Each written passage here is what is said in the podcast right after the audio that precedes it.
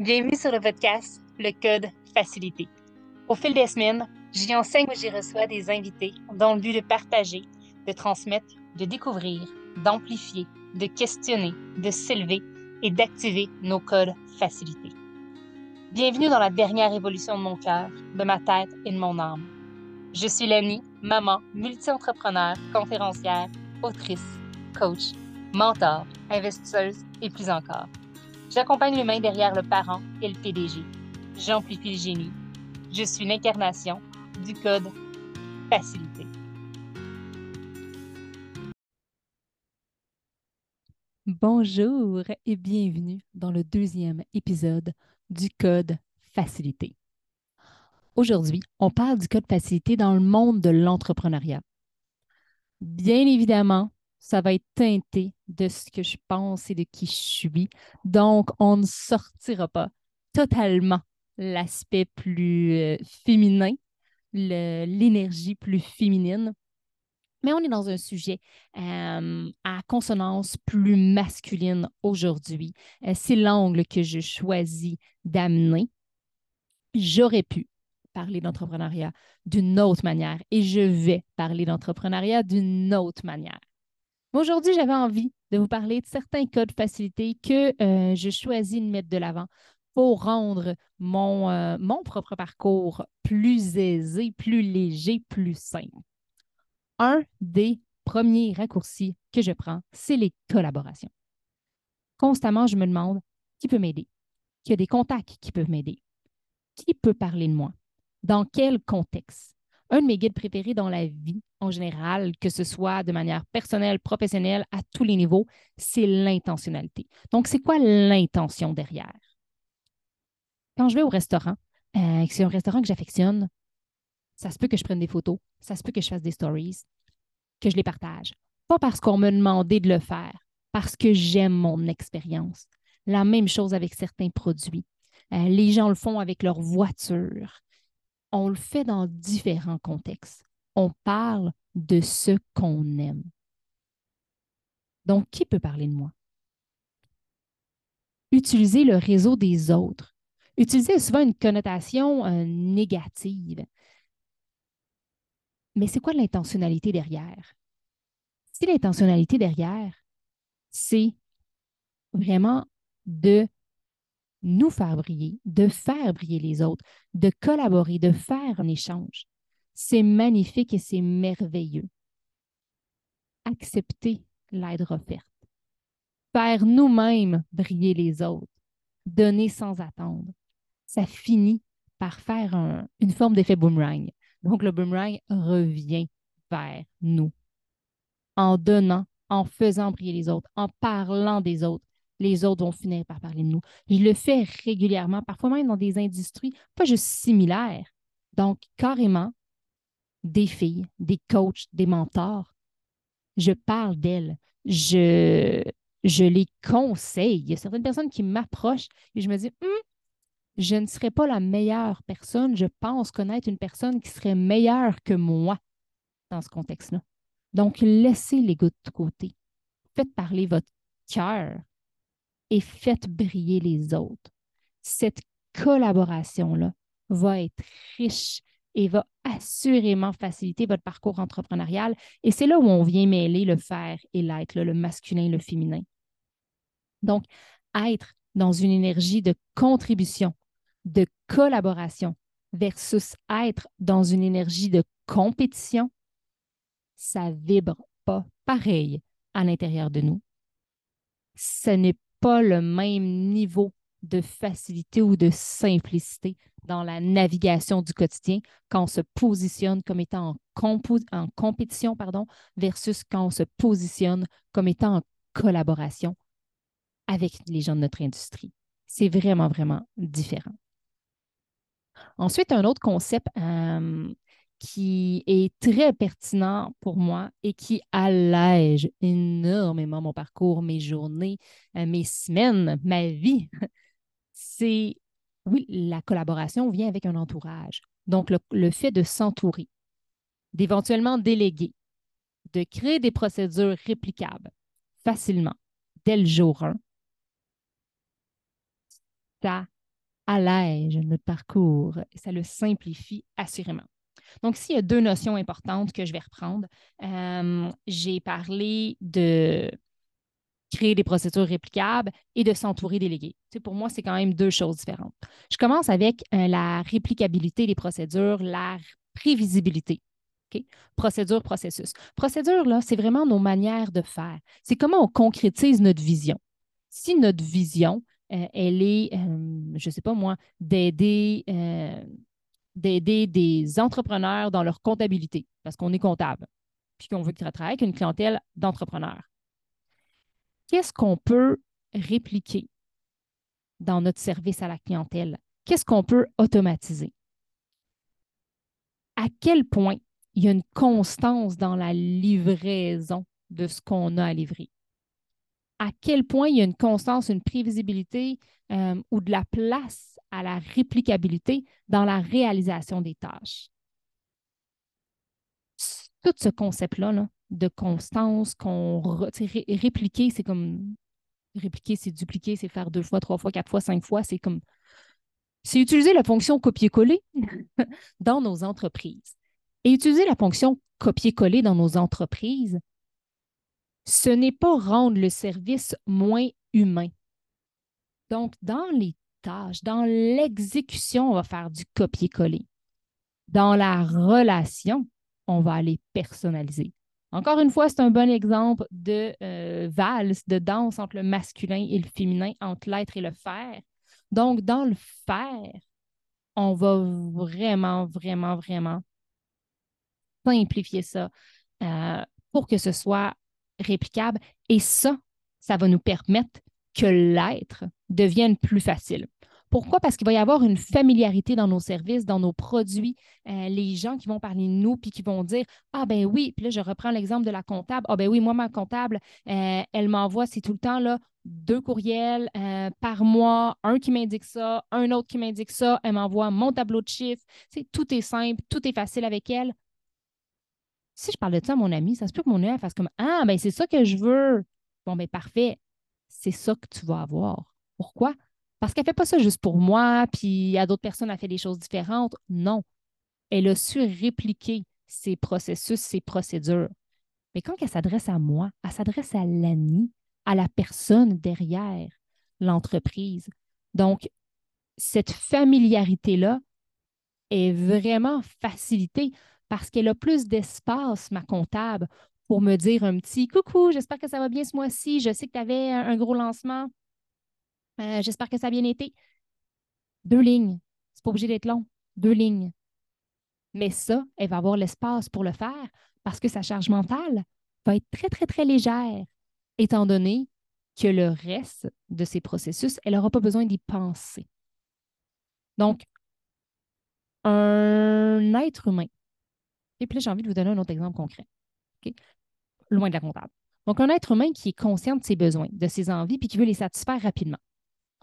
Mettons, exemple très concret, je suis en voiture et j'ai envie de boire du café. Bon, là, ceux qui me connaissent disent mensonge et baliverne, Lani, tu ne bois pas de café. Non, effectivement, je ne bois pas de café, mais c'est un exemple simple que vous allez comprendre. OK. Pour que ça soit plus authentique. Mettons que je suis en voiture avec mon conjoint qui conduit. Parce que c'est ça ma réalité, c'est lui qui conduit quand on est ensemble. Et qu'il a envie de boire un café, ce qui peut arriver, ce qui est très probable. Ceux qui connaissent Dominique savent que Dominique affectionne particulièrement le café. Donc, disons qu'il a envie de boire un café. On est sur la route. Il veut que ça soit simple. Il ne veut pas courir après un établissement. Il ne veut pas le chercher. Il ne veut pas le googler. Il veut vraiment sortir de l'autoroute, prendre un café, savoir à quoi s'attendre en termes de goût, en termes de format, en termes de fraîcheur. Ça se peut qu'il ait au Tim Hortons. Pourquoi? parce que Tim Horton a compris. A compris qu'en se plaçant stratégiquement aux sorties route, c'était pour être simple pour les consommateurs.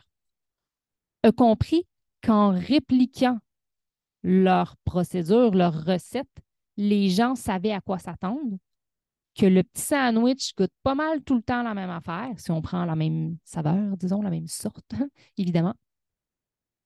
Et donc, ça fait en sorte que les gens vont acheter à nouveau plus facilement. McDo, c'est la même chose. Ils ont compris. Plusieurs grandes entreprises milliardaires le sont parce qu'ils ont appliqué ce, ce principe-là de réplicabilité dans leurs procédures et leurs processus. Donc, la prochaine fois que tu vas faire la même tâche deux, trois fois, tu peux te demander ce que le fondateur de McDo, de Starbucks, de Tim Hortons ferait à ta place. Comment il ferait pour s'assurer que ce soit répliqué de la même manière, de manière constante? Au niveau des tâches, on n'est pas nécessairement dans l'être. Dans un autre niveau dans notre entreprise, après, on va venir uniformiser ou simultanément. Tu sais, moi, j'aime pas beaucoup les lignes du temps nécessairement là, avant, après, euh, mais simultanément. On peut venir aussi uniformiser tous les processus en lien avec le chemin du client. Donc, dans le service client, on peut avoir une vision qui se duplique. Donc, de dire chaque fois qu'un client entre, on le traite comme si c'était un roi ou une reine, c'est ça notre vision. Puis l'on s'entend avec tous les employés sur la définition de qu'est-ce qu'on veut dire par traiter comme un roi ou une reine. Pour moi, ça passe par la communication. Pour d'autres personnes, ça va peut-être passer par euh, des cadeaux, mais ils vont peut-être moins communiquer. Donc, disons que je suis, ce qui n'est pas le cas, propriétaire d'un centre de soins esthétiques.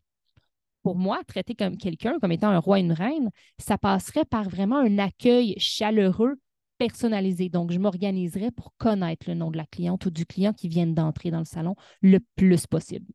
Si c'est la deuxième fois qu'il vient, j'aurais probablement ça comme attendre, qu'on accueille en disant Bonjour, Madame Archambault, bonjour, Monsieur Ricard, bonjour. sais, comment vous allez aujourd'hui? Ou comment s'est passé la fin de semaine dernière, votre visite à je ne sais pas quoi. mais je, je suis comme ça. J'aime la familiarité dans l'être. Donc, pour moi, un accueil digne d'un roi ou d'une reine, de la royauté, ça passerait beaucoup par la personnalisation des communications. Peut-être que si j'engage un employé, puis que je lui dis, OK, puis là, c'est un employé qui est à titre au service à la clientèle, donc euh, qui est à l'accueil, et je lui dis, euh, accueille ma clientèle comme c'était des rois et des reines. Peut-être qu'elle, ça va être d'être au service, de faire comme, tu sais, bonjour, est-ce que je peux vous offrir un café, un verre d'eau un chocolat? Ça se peut que ce soit ça. Mais si ce n'est pas ça que je veux dire, je dois le communiquer. Donc, c'est pour ça que c'est pertinent de les écrire et de les rédiger, les procédures et les processus dès le jour 1. Et si vous êtes rendu au jour 3138 dans votre entreprise, puis vous venez d'avoir une illumination, il n'est jamais trop tard pour changer nos manières de faire, pour les optimiser, pour les raffiner. C'est tout le temps le bon moment. Donc, la deuxième notion, quand je vous parlais tantôt, euh, que pour moi, c'était super important de s'entourer de délégués, de créer des procédures là, réplicables facilement, bien, il y avait la partie de s'entourer et de déléguer. Dans la délégation, on peut aussi ajouter de la prévisibilité. Tout ce qu'on fait, et je dis bien tout ce qu'on fait, peut être délégué. Ce n'est pas parce que ça peut être délégué que ça va être délégué, mais c'est une possibilité. Quand on aspire à un certain niveau de croissance entrepreneuriale, c'est presque inévitable la délégation de certaines tâches. Ça peut être des tâches administratives, financières, de création de contenu, des automatisations qu'on n'a pas envie de faire nous-mêmes, euh, la création d'un site Internet, euh, la gestion de nos réseaux sociaux, l'accueil des clients, l'envoi de colis. il y, a tellement de possibilités mais la délégation devient à un certain niveau, comme je disais, pratiquement inévitable. Par contre, la, délégation peut être amusante, salvatrice, légère, mais je sais qu'elle est souvent perçue comme étant lourde et complexe. Je sais, j'ai plusieurs clientes qui arrivent à cette étape-là qui vont procrastiner, qui vont repousser, qui vont complexifier la tâche dans leur tête. Pourquoi? Ben, c'est souvent parce qu'ils n'auront pas pris la peine de justement écrire les différents procédés, processus et qu'ils vont devoir un peu les, sortir de leur tête. Donc, ils disent, OK, en ce moment, c'est tellement simple pour moi, accueillir un client. Je, ne sais même pas par où je commencerais pour le noter. Je, vous reprends, je reviens avec mon exemple du, euh, du centre esthétique dans lequel j'accueillerais des clients comme un roi, comme une reine. Euh.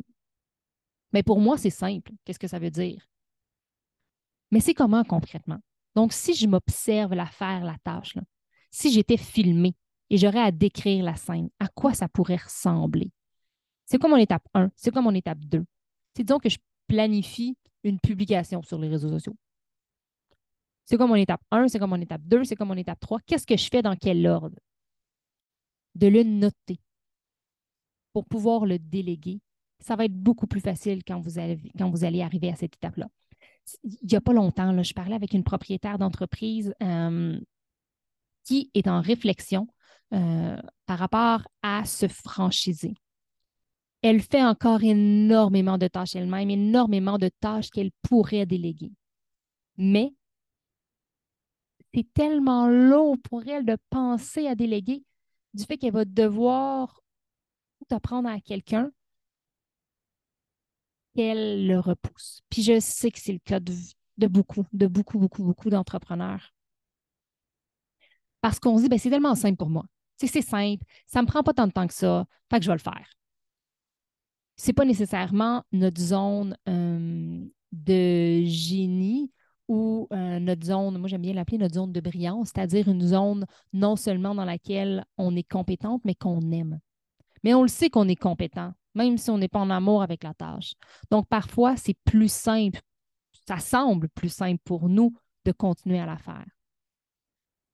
Mais qu'est-ce qui se passe dans ce temps-là? Ben, on continue de garder sur nous cette tâche-là, mais d'autres tâches aussi. Et ce processus-là de délégation qu'on repousse s'amplifie au final. C'est pas quand on est surchargé, ni la veille de la délégation, que c'est le plus efficace de déléguer tout ça. Bon, en fait, il y a certaines personnes qui fonctionnent à la pression, donc qui vont se trouver efficaces. Euh, en créant toutes les procédures et les processus euh, au jour moins deux de l'arrivée de, euh, par exemple, leur première adjointe, premier adjoint, premier directeur, etc. Mais en général, ils risquent d'avoir des oublis ou des coins tournés un petit peu ronds. Ils risquent de manquer d'intentionnalité. Ça risque d'être très masculin comme délégation. Et tout le caractère distinctif de qui on est et de notre entreprise risque de prendre le bord si on fait ça à la dernière minute. Parce qu'à la dernière minute, en étant dans la pression, si nos réflexes, disons, de survie, on va être dans notre tête et on va être dans le faire. Il y a une citation qui dit, euh, puis là, je ne suis pas certaine que vous allez voir, j'aime vraiment beaucoup les citations, mais je ne les connais pas toutes par cœur. Donc, des fois, je les transforme un peu. mais je, l'accepte, je m'accepte et je m'aime comme ça. Donc, la citation dit Le meilleur moment pour planter un arbre, c'était il y a 20 ans. Le deuxième meilleur moment, c'est maintenant. Donc, oui, il aurait peut-être été préférable il y a quelques années, quelques mois, quelques semaines, ça dépend de vous en êtes tout dans votre parcours entrepreneurial, de soit commencer à déléguer ou même commencer à écrire vos procédures, vos processus,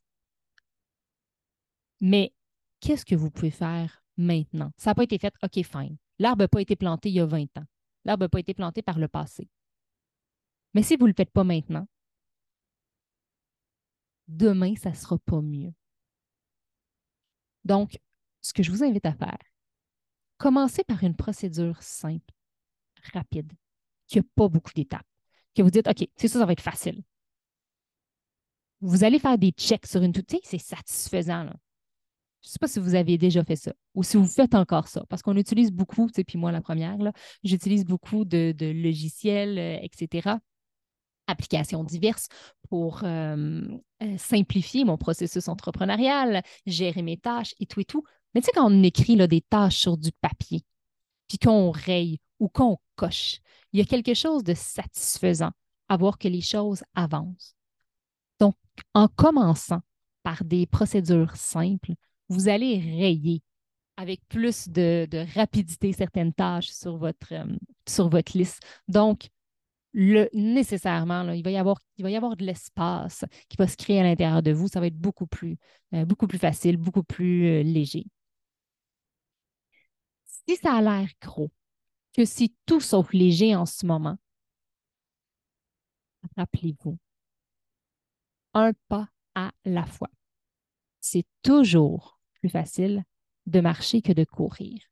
Un autre très bon exemple qui nous rappelle que des fois de faire à la dernière minute, c'est peut-être pas le plus efficace au final. Bon, maintenant, il y a un autre concept qui va dans un sens totalement différent que j'aime bien euh, évoquer quand je parle de facilité, qui est en lien avec euh, notre vision entrepreneuriale, notre état d'esprit, donc le fameux mindset. Je l'ai utilisé dans plusieurs consultations individuelles, euh, dans des ateliers conférences que j'ai fait aussi. Et euh, généralement, ce concept-là va, parler à certaines personnes, va donner une, certaine forme d'enlignement, va mettre des mots.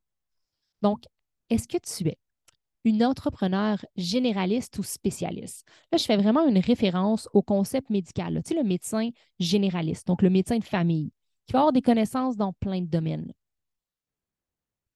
ou le médecin spécialiste qui va se spécialiser, donc avoir des, connaissances pointues euh, par rapport à un sujet en particulier. Toi, tu es quel type d'entrepreneur? Un entrepreneur généraliste ou un entrepreneur spécialiste? Les deux sont aussi importants que l'un que l'autre. Les deux sont nécessaires personnellement, puis là, je parle de moi. Il n'y a pas de bonne ou de mauvaise manière, mais moi, qui je suis, lequel des deux? Moi, je suis l'entrepreneur généraliste.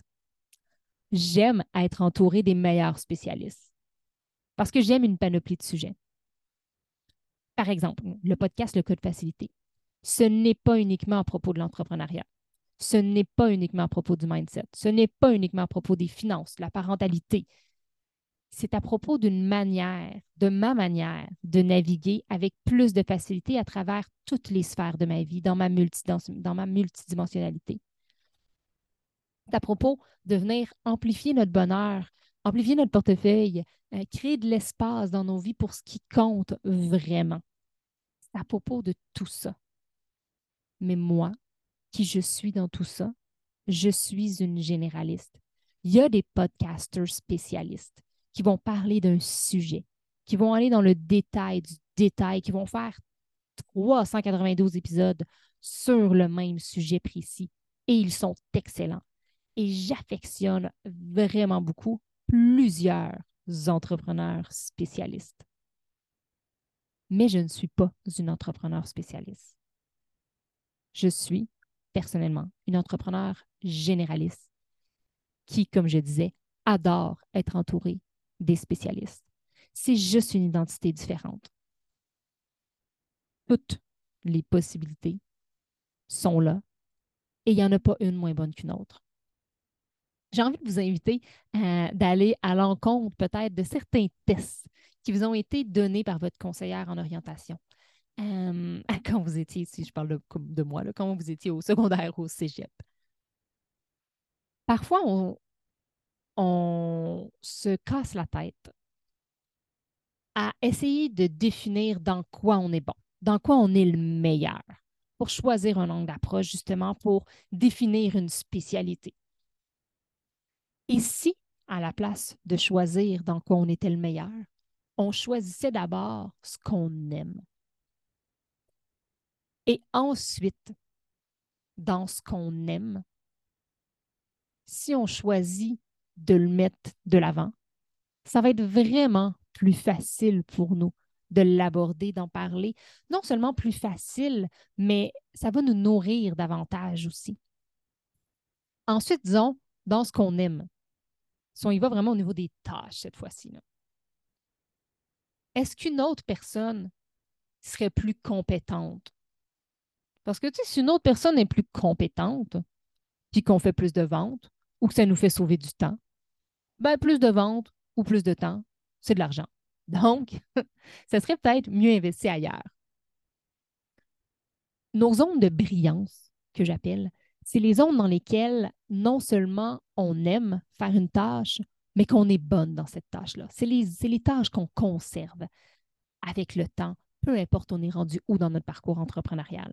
Comme moi, par exemple, c'est les tâches de coaching direct, c'est l'animation de ce podcast-ci, c'est j'aime communiquer, j'aime parler avec les gens, j'aime reconstruire le monde, j'aime euh, avoir des idées, les enseigner.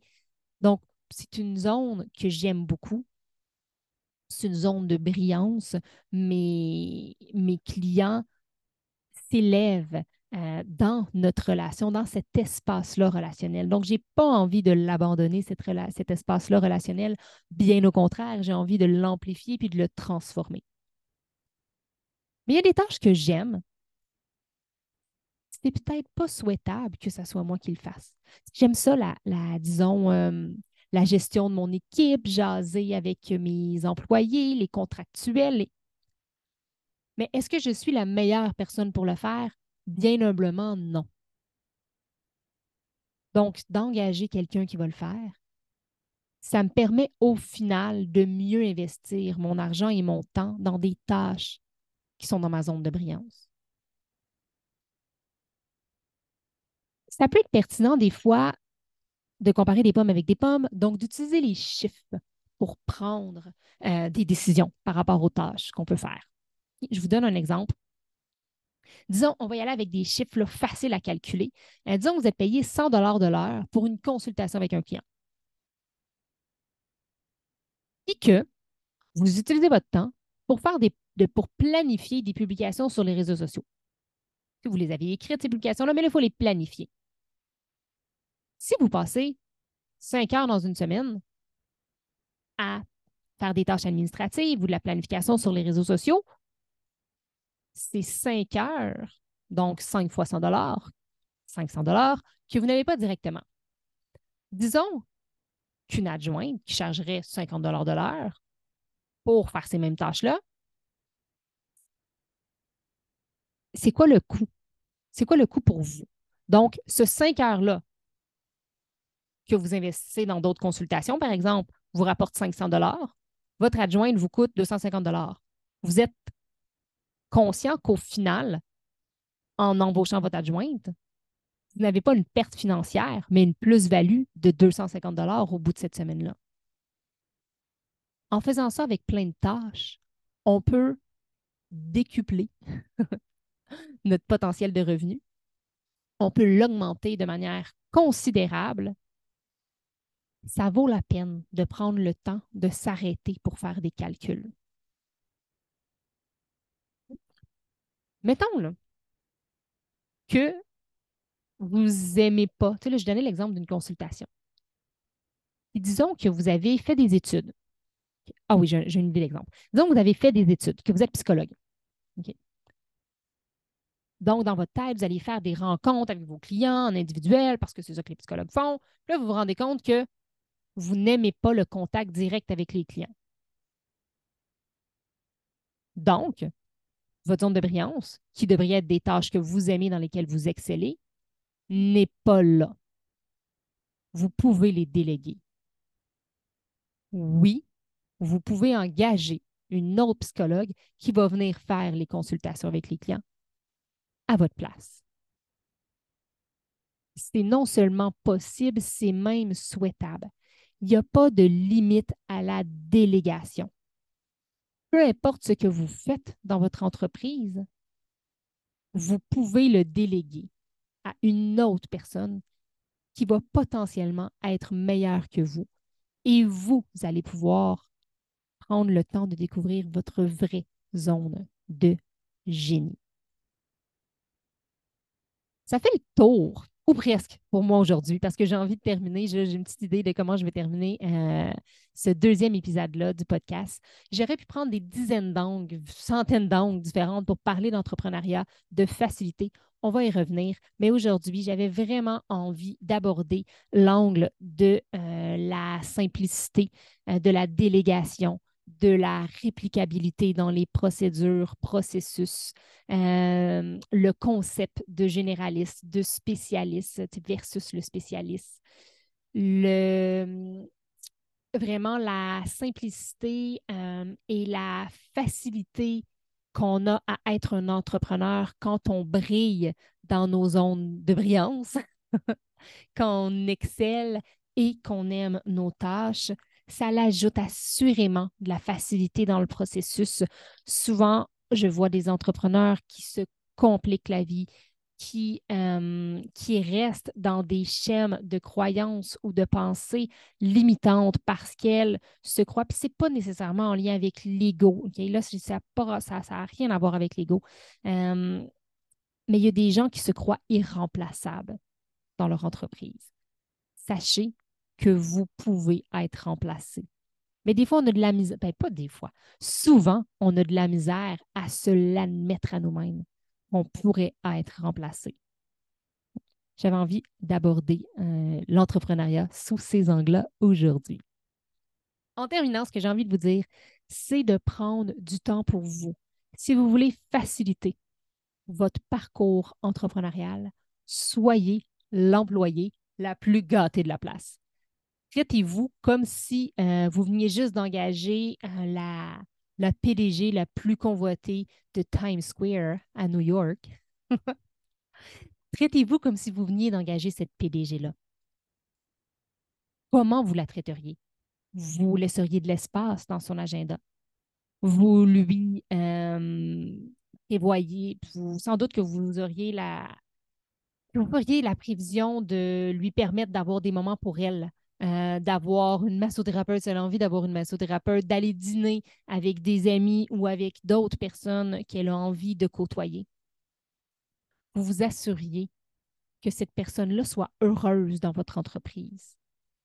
Donc, soyez cet employé-là qui est gâté. Assurez-vous que vous allez bien, que vous êtes aligné, que vous prenez soin de vous vraiment. Soyez entouré, allez dîner avec des amis, souvent, engager une mentor pour partager vos pensées, vos croyances, votre processus entrepreneurial. Vraiment, organisez-vous pour vous faciliter la vie. Aimez-vous d'abord et avant tout.